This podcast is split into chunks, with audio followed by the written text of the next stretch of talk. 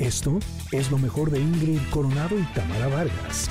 Y el día de hoy vamos a hablar de un tema, híjole, que cada vez es más común, desgraciadamente. Antes, yo me acuerdo que hace muchos años que alguien tuviera un ataque de ansiedad era como, qué raro, ¿no?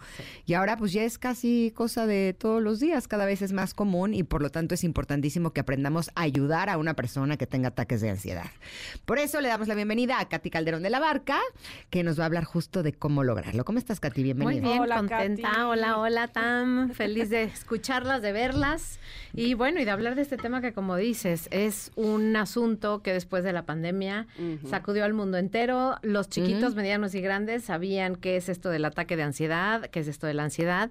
Y bueno, creo que es, es importante en ese sentido normalizarla, eh, porque es, como siempre les digo, piensa en la alerta sísmica. O sea, la alerta sísmica no es mala. ¿no? La alerta sísmica está, suena, se asusta, ¿no? Y si tienes malos recuerdos de episodios en donde tú perdiste el control, en donde tú viviste algo que duele o que fue, o sea, que te generó un shock o, un trauma, exacto. Entonces, lo que hace el cerebro es justamente va a ese cajoncito de memorias, te lo sacude, te lo trae para que para cuidarte, para protegerte. Entonces, si nosotros partimos de la idea que la ansiedad es esta alerta que nos quiere cuidar, nos quiere proteger y que nuestro sistema de protección, digamos, el ataca, huye o congélate, está listo para para darse. Entonces, es un poco eh, recordar, mi sistema está sano, o sea, eh, se está activando porque hay una alerta. Ahora, ¿qué es donde, ahí es donde tenemos que aprender a gestionar las emociones y a saber cómo funciona el ser humano? Siempre les digo, pienso, siento, actúo. Entonces, si ya se generó un evento externo, que es, eh, vi, eh, no sé, algo que me asustó, este, algo que me recordó algo que me duele, o sea, se, le, se dispara un evento afuera de mí y en ese momento va mi pensamiento a contarme una historia acerca de esto. Esos son los pensamientos, son narrativas de lo que está sucediendo. Entonces me dice, este, cuidado, no vi una araña, cuidado, o sea, te vas a morir. Entonces, esto lo único que tengo que hacer es reconocer que hubo un pensamiento y al mismo tiempo mi cuerpo ya está generando una respuesta. O sea, ya mi corazón se aceleró, ya empiezo a sentir que hay un hueco, ya me sudaron las manos, o sea, todo mi cuerpo como está sano reacciona. Y entonces tengo que ver cómo esta emoción que es miedo, ¿no? Y las primas hermanas del miedo se hace, o sea, se manifiesta en mi cuerpo y mi cuerpo responde. Entonces, si yo observo que esto sucede, entiendo por qué se me acelera el corazón y siento este vacío y por qué mi respiración cambia de ritmo, por qué de repente grité. Entonces, si todo esto que es lo que pensé, lo que sentí y cómo actué, son mis respuestas naturales porque soy un ser humano y porque estoy vivo, entonces ahí es donde puedo, desde mi conciencia, mi mi, lado consciente es la parte que me autoobservo. Entonces ahí digo, ok, siento miedo, es ansiedad, ya vino un ataque o ya vino esto que es el principio como si me subiera a un juego de la feria. Es el principio de algo que va a durar un par de minutos. Si yo reconozco que este es el miedo o el ataque de ansiedad o una respuesta de pánico, en ese momento es en el que yo tengo que tener un acordeón para que yo me, o sea, literalmente me aprenda qué tengo que hacer. Tengo que aprender, hay diferentes caminos que podemos tomar, desde la respiración, sacudirme y hacer algún movimiento, ¿no? Hablarme diferente, recordarme que dura solo unos minutos y que después se va. Entonces, puedo ahora sí que eh, irme a diferentes lugares y aquí sí les recomiendo mucho que lo, que lo tengan anotado, que lo practiquen si es que a ustedes les pasa, para que sepan cómo gestionarlo y poco a poco, como funciona el ser humano, es, es con un programa que se practica, digamos, y después aparece el piloto automático. Entonces lo que tenemos que hacer es cambiar de este modo totalmente reactivo a un modo más consciente, ponerlo en práctica para que después se vuelva un modo prácticamente inconsciente nuevamente, que es respiro, regreso, reconozco la emoción, o sea, ya los pasitos me los aprendo y sé perfecto cómo gestionar lo que me pasa. Pero lo primero es lograr entender que esto que se activa es una señal de que estoy vivo, es una señal de que soy un ser humano, es una señal de que estoy sano y de que hubo una alerta de peligro. Mi mente me tiene que ayudar a discernir si esta alerta de peligro es real o si esta alerta de peligro es algo que mi mente y simplemente mi inconsciente me recordó y que puede o no ser real y ahí es donde puedo cambiar mi respuesta. Tengo varias preguntas, maestra. Aquí, Tamara de segundo B.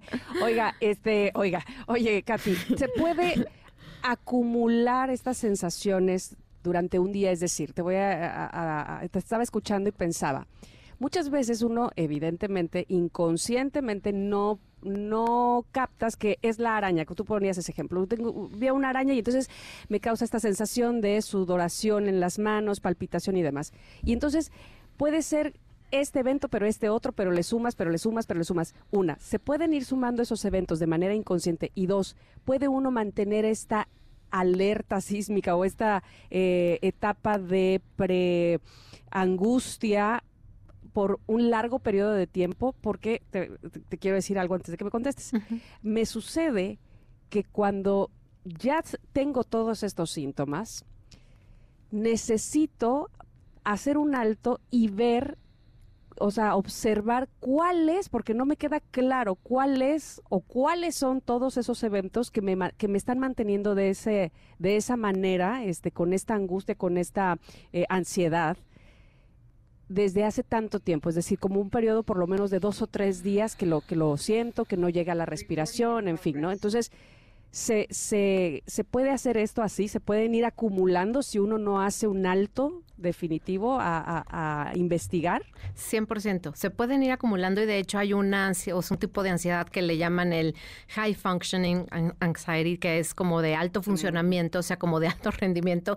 Digamos, ¿qué sucede? Esto que acabas de describir. O sea, yo estoy acostumbrada y esto puede venir, imagínense, desde la parte del vientre, te diría, desde la parte del nacimiento, los primeros tres años de vida, a un nivel tan inconsciente que el cuerpo responde, aunque tú en tu mente te digas, a ver, ¿por qué estoy nervioso? No puede ser que esté nervioso. Es una presentación, es simplemente una araña, es simplemente un es una persona. A ver, es tu exnovio, no tendría por qué estarte dando este, este tipo de, de, ¿cómo se llama?, de respuesta, de reacción en tu cuerpo.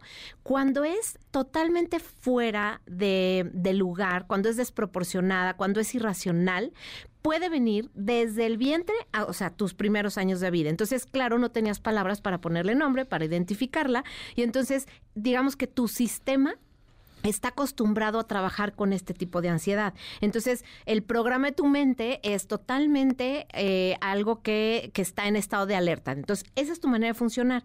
Y entonces, como tú no te das chance de conectarte, de respirar, de regresar al presente, entonces vives en ese estado y entonces funcionas. Así te mantienes todo el día en, eh, en una cantidad de estrés tremendo, cumples con todas tus obligaciones, pero si viéramos la película de lo que está pasando dentro de tu mente y dentro de tu cuerpo, es una locura la intensidad de lo que sucede a nivel de tus pensamientos, a nivel de tus miedos, a nivel de tus juicios, a nivel de lo que te dices de que no, no te va a salir bien. Entonces, esto internamente tú puedes ver a alguien que de repente acabe en el hospital porque tuvo este burnout o, o, tuvo alguna crisis terrible y tú dices, pero ¿cómo? Ah, es que no, no, la verdad es que no decía porque yo trabajaba y así. Entonces, y no te das cuenta que esta persona trae una, digamos, como una fachada de alguien tremendamente exitoso, alguien que funciona muy bien y de repente el cuerpo tuvo que parar porque mm. todo esto que dices nunca, nunca se tomó el tiempo ni la pausa para poder hacer esta desconexión o este, como siempre les digo,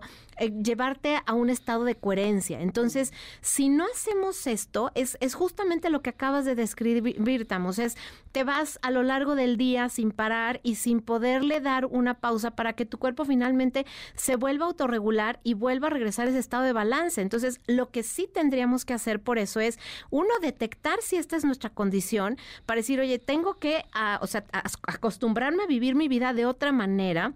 Y tengo que cambiar el patrón, porque si no, un día mi cuerpo me va a cobrar la factura sí o sí eso más o menos te, te, contestó tu pregunta. Sí, sí, sí, sí, sí, sí, No, no, no vivir en la funcionalidad a pesar de. Eso me queda clarísimo. Perdón, Ingrid, vas. Ahora, hace a mí varios años que me daban muchos ataques de pánico.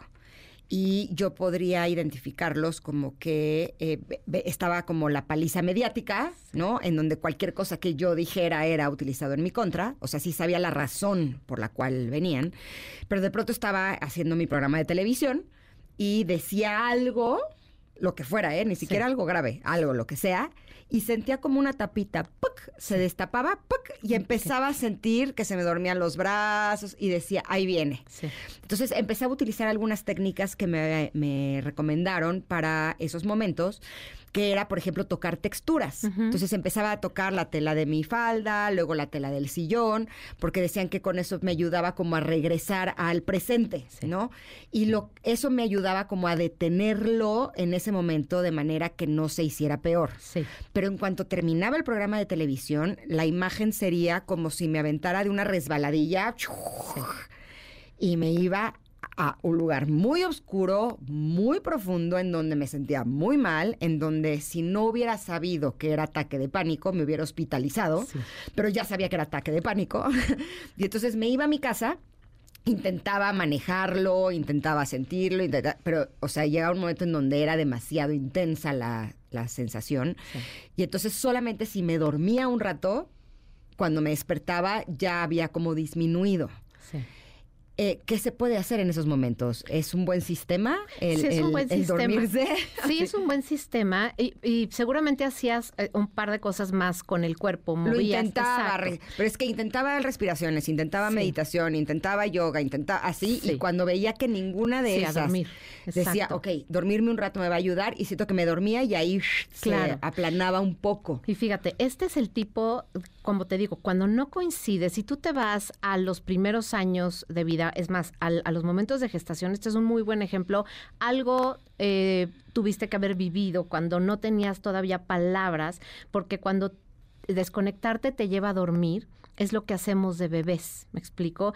Ese, ese llanto cuando a veces tenemos este apego ansioso, finalmente cuando tenemos papás tremendamente estresados, trabajadores, desconectados, este, con adicciones, este, que no están conectados emocionalmente, o sea, diferentes tipos de padres que por alguna razón, evidentemente a ellos su propia crianza, crianza no les enseñó que tenían que hacerlo distinto, entonces, no tienen la capacidad de tener esa conexión profunda con su bebé, ¿no? O con su embarazo, porque están literalmente a veces solo trabajando. Entonces, ¿qué sucede cuando, cuando viene desde un espacio, digamos, como, como este, que es extremo, cuando, cuando mi cuerpo reacciona, y como dice Ingrid, es como un piquetito, como dice una tapita, y, aparece... y es como, ¡oh! y ahí se suelta exactamente todo. Ahora, lo que podemos hacer, que, me quiero centrar como en estrategias, si quieren, para que lo hagamos como súper práctico, Ahora sí que saquen su libreta de notas y les voy a pedir que escriban así la palabra que les digo, aceptar. O sea, aceptar para no pelearnos con la ansiedad. Y entonces aceptar, vamos a ir con cada una de sus letras, ¿ok? Para que se acuerden que en aceptar están las distintas soluciones.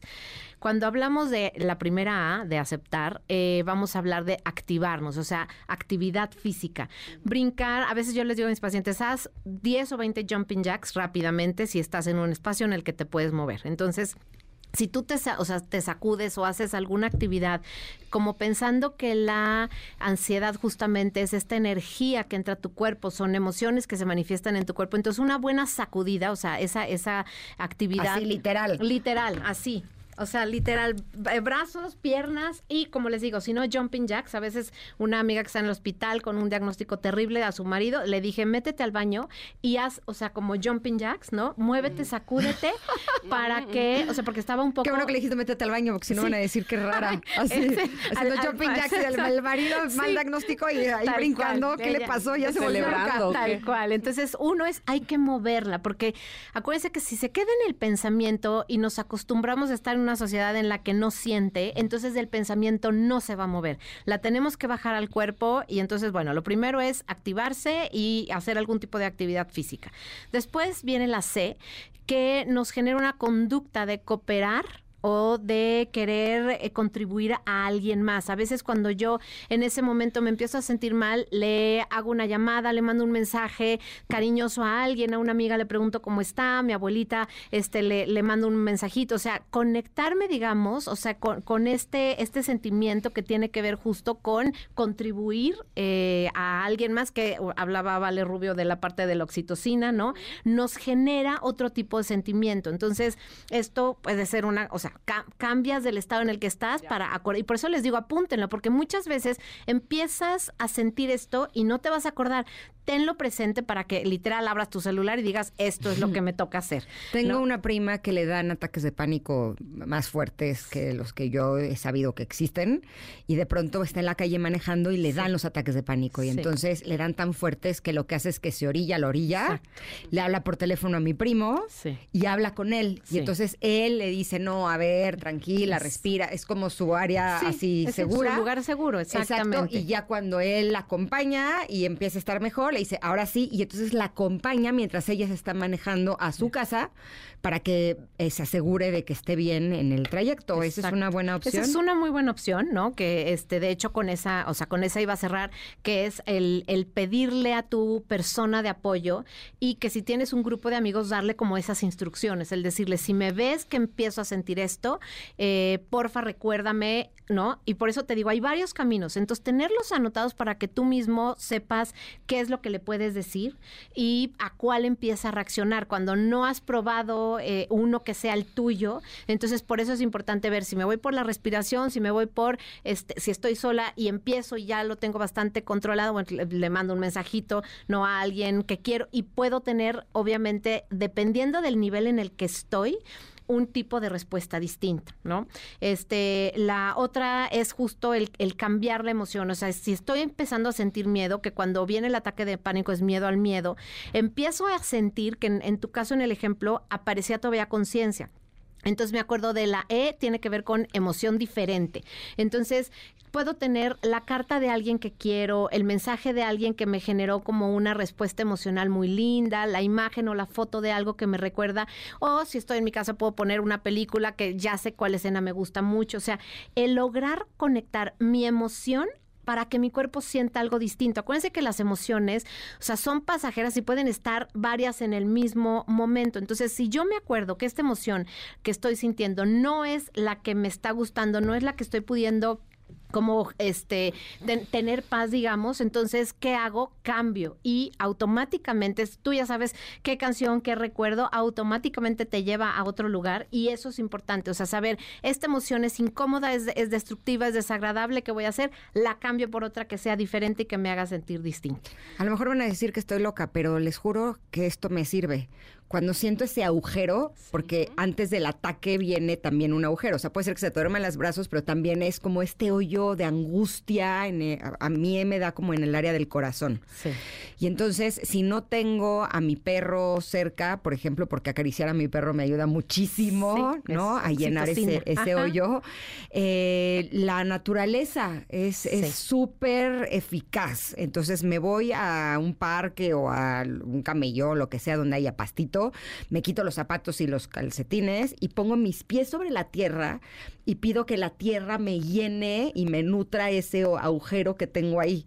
claro. O si eh, tengo la oportunidad de estar frente al sol, recibir el sol directamente, el rayo del sol en el área del pecho, en el área del corazón, sí se siente como si el sol te llenara ese agujero. Les digo que a lo mejor me va a pasar que estoy bien lurias, pero les juro, jurito, que esa es una herramienta que la puedes tener como, como muy fácil, ¿no? Eh, o, un árbol también. y Le pido al árbol que por favor me ayude a llenar ese hueco y sí me ayuda a bajar el nivel de ansiedad de una forma espectacular. Sí, 100%. A ver, la- algo de lo que estás haciendo justo es llevar tu, tu atención a una visualización. Y acuérdense que la mente tiene el poder de generar sensaciones y emociones en el cuerpo. Entonces, si yo, este, esto que pones el ejemplo de eh, sentir el sol, uno es las sensaciones, y acuérdense que la piel, o sea, los sentidos nos regresan al presente. Entonces, el hecho de la energía solar, que es algo que se siente el calor dentro de la piel y visualizo el agujero que tengo, entonces estás trabajando con todos los sentidos que te ayudan a conectar con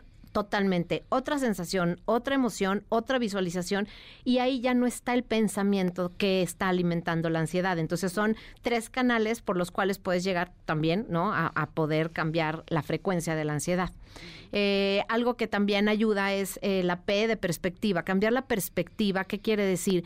Hasta hoy he librado todo lo que he vivido. Entonces, el, el pensar me voy a morir, me va a pasar algo y es decir, no, hasta hoy lo he hecho bien. Hasta hoy, o sea, esto, como bien lo dijiste, no me, no me va a matar, es solamente un ataque de ansiedad, es solamente una emoción está en el cuerpo y se está manifestando. Entonces, cuando tú cambias la perspectiva, cambias tu atención del modo túnel, que es, es la respuesta de- del pánico, digamos, del miedo. El a- modo túnel es esta resbaladilla que digo que te lleva es a ese lugar tan oscuro y Exacto, el modo túnel salir. es si tu visión se cerró y entonces es justamente como modo túnel, se cierra la visión y entonces te vas a un lugar oscuro. Y cuando la abres, que es cambiar por una perspectiva distinta, que es más creativa, más curiosa, decir, a ver, si hasta hoy pude, puedo con esto, es solamente ansiedad, es miedo, lo tengo que gestionar. Y entonces cambiar la perspectiva ayuda en ese sentido. Obviamente, la T de toma aire, o sea, las respiraciones, hay varias respiraciones, les dejé ahí una también que es como muy sencilla de inhalar en tres, es muy importante que la exhalación sea larga y profunda. Entonces, si inhalo en tres, sostengo en siete y suelto en ocho, entonces tres, siete, ocho, la respiración del tres, siete, ocho. Cuando respiras, eh, o sea, digamos, vas sacando todo el aire, tú estás cambiándole el patrón a tu pensamiento. Esto, por ejemplo, es algo que le puedo decir a alguien que me está diciendo, me estaba, me, me va a dar ansiedad, respira conmigo. Inhalamos en tres, lo miro, traten de mirar al ojo izquierdo, miro ojo izquierdo con ojo izquierdo y le dices, mira mi ojo izquierdo, te miro, inhalo en tres, sostengo en siete, yo le cuento los siete con mis dedos y eh, saco en ocho y le digo lento y profundo, voy contando eh, ocho, siete, seis, cinco y ya que llegamos al ocho, si estoy ayudándole, dile saca un jaloncito más. Entonces cuando ya sentiste que haces uno Ay, esa está buenísima, y nunca la había escuchado. Te quedas así como que necesitas sacar o volver a inhalar y entonces automáticamente tu atención se va a que regules otra vez tu, tu pensamiento. Entonces, esto es algo igual, se lo repito, inhalo en tres, sostengo en siete. Ay, exhalo en ocho y ya casi nos vamos. Bueno, Sí. esta es la respiración. Y la última que era lo- los cinco sentidos es escuchar el sonido más lejano y escuchar el sonido más cercano. Dis- distinguir es un avión, es un camión, es un qué, el más cercano. Después los ojos, fijar en un objeto de la naturaleza. Dejen sus ojos fijos y sientan que se quedaron fijos. Eh, la sensación de la piel, sentir algo en tu piel eh, eh, y, o sea, percibir que es si es rugoso, cuál es la textura. Ponerse en las muñecas un olor y eh, olfatearlo, el, el olfato nos regresa al presente y por último el gusto, dar un traguito de agua y si no tengo agua, pegar la lengua en el paladar y con eso automáticamente regreso al presente. Entonces, bueno, los dejo con eso y se los dejo en el Instagram para que así, si a alguien se le fue alguno, ahí lo pueda ¿Cuál es tu Instagram? ¿Cuál, Eh, cuál es? Ah, se los dejo, es Katy de la Barca, este, Katy de la Barca, bueno, en todas las plataformas ahí está, y eh, en el podcast en YouTube está también el de ansiedad y el de trauma para que puedan este saber Complementar. comp- complementarlo. Y hoy en la noche tengo un live que es justamente de este tipo de apegos que cuando fueron muy inseguros y fueron de, de chiquitos y de bebés que nos pueden generar una ansiedad de esta que no sabemos por qué la tenemos, escúchenlo porque puede darles varios tips y si no, ahí se los voy a dejar en redes. Perfecto. Muchísimas gracias, Katy. Esto fue lo mejor de Ingrid Coronado y Tamara Vargas.